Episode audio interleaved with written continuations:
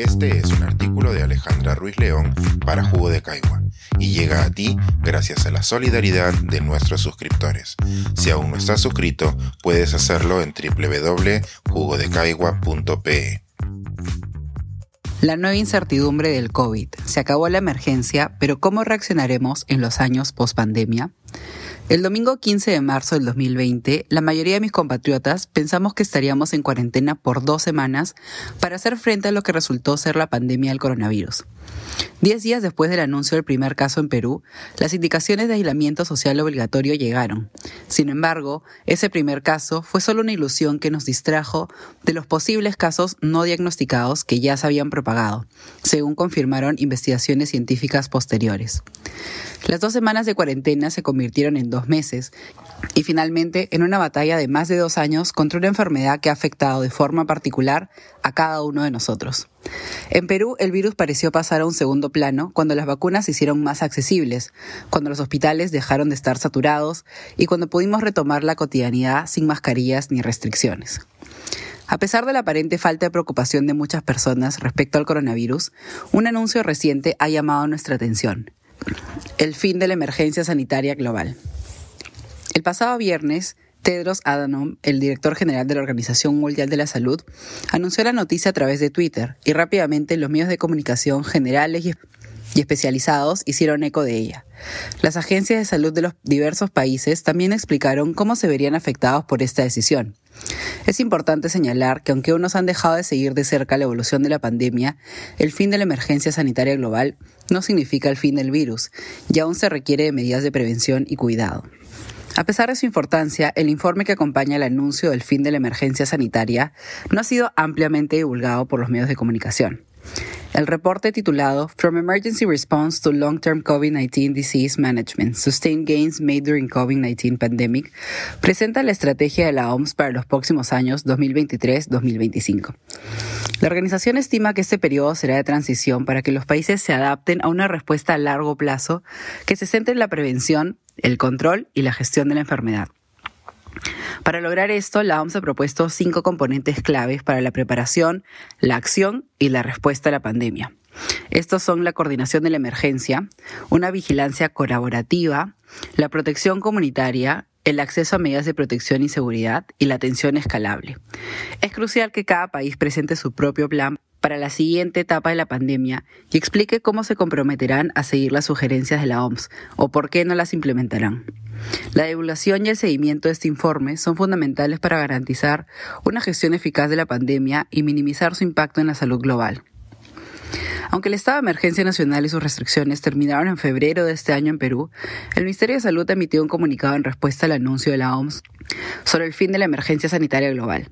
Si bien el comunicado del MINSA asegura que garantizarán la transición a la gestión a largo plazo de la COVID-19, resulta preocupante la falta de información específica sobre el plan que se implementará en esta nueva fase de la pandemia y cómo se seguirán las recomendaciones de la OMS, especialmente en lo que respecta a los cinco componentes de su estrategia para los años 2023-2025.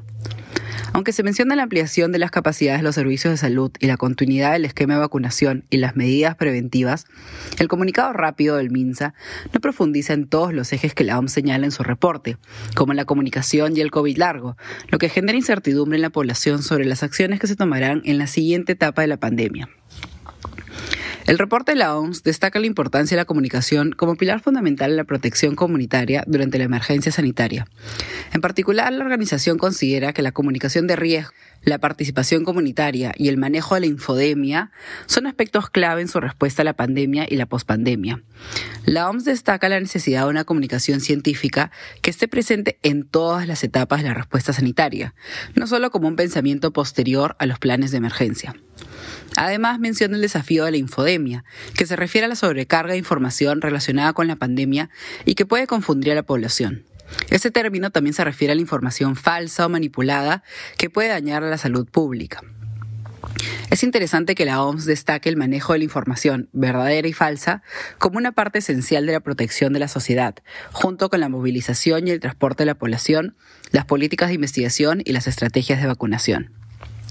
El segundo punto es el llamado COVID largo o post-COVID, según lo indica la OMS.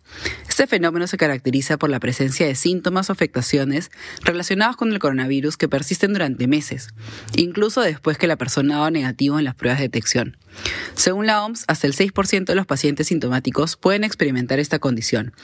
Algunos de ellos han presentado tos o dificultad para respirar, mientras que otros han sufrido pérdida de movilidad o funciones vitales. A pesar de que se trata de una condición amplia y variable, resulta fundamental mencionarla en cualquier discusión sobre la gestión de la pandemia. La OMS señala que todavía existe incertidumbre en cuanto al manejo de tratamiento del COVID largo. Según el informe, los recursos destinados a atender a las personas resultan insuficientes y en muchos casos la atención recibida es inadecuada. El mal manejo de esta condición puede tener un impacto significativo en cómo se gestiona la pandemia a largo plazo. Es por eso que la OMS hace un llamado a prestar mayor atención a esta problemática en las fases siguientes a la pandemia. A pesar de que el informe de la OMS reconoce la importancia del COVID largo y menciona la necesidad de seguir trabajando en su atención, algunos grupos de pacientes han manifestado su preocupación ante la finalización del estado de emergencia sanitaria en algunos países, argumentando que esto puede dar lugar a una falta de atención y recursos para quienes padecen de esta condición. Es necesario seguir trabajando en la identificación y la atención de esta problemática para garantizar una respuesta sanitaria integral y efectiva frente a la pandemia. La OMS ha aclarado que la declaración del fin de la pandemia del COVID-19 no implica la eliminación total del virus, ya que es probable que algunas variantes continúen circulando y se presenten nuevos casos de infección. Es importante destacar que la pandemia ha dejado una sensación de desconfianza en las instituciones, incluyendo la OMS, lo que ha llevado a exigir no solo anuncios de nuevas etapas, sino también una mayor investigación y procesos judiciales para quienes han sido responsables de malos manejos durante la emergencia, así como de mejoras en los servicios sanitarios para honrar la memoria de los que hemos perdido y proteger la salud de los que aún estamos aquí. Pensar, escribir editar, grabar, coordinar, publicar y promover este y todos nuestros artículos en este podcast cuesta y nosotros los entregamos sin cobrar.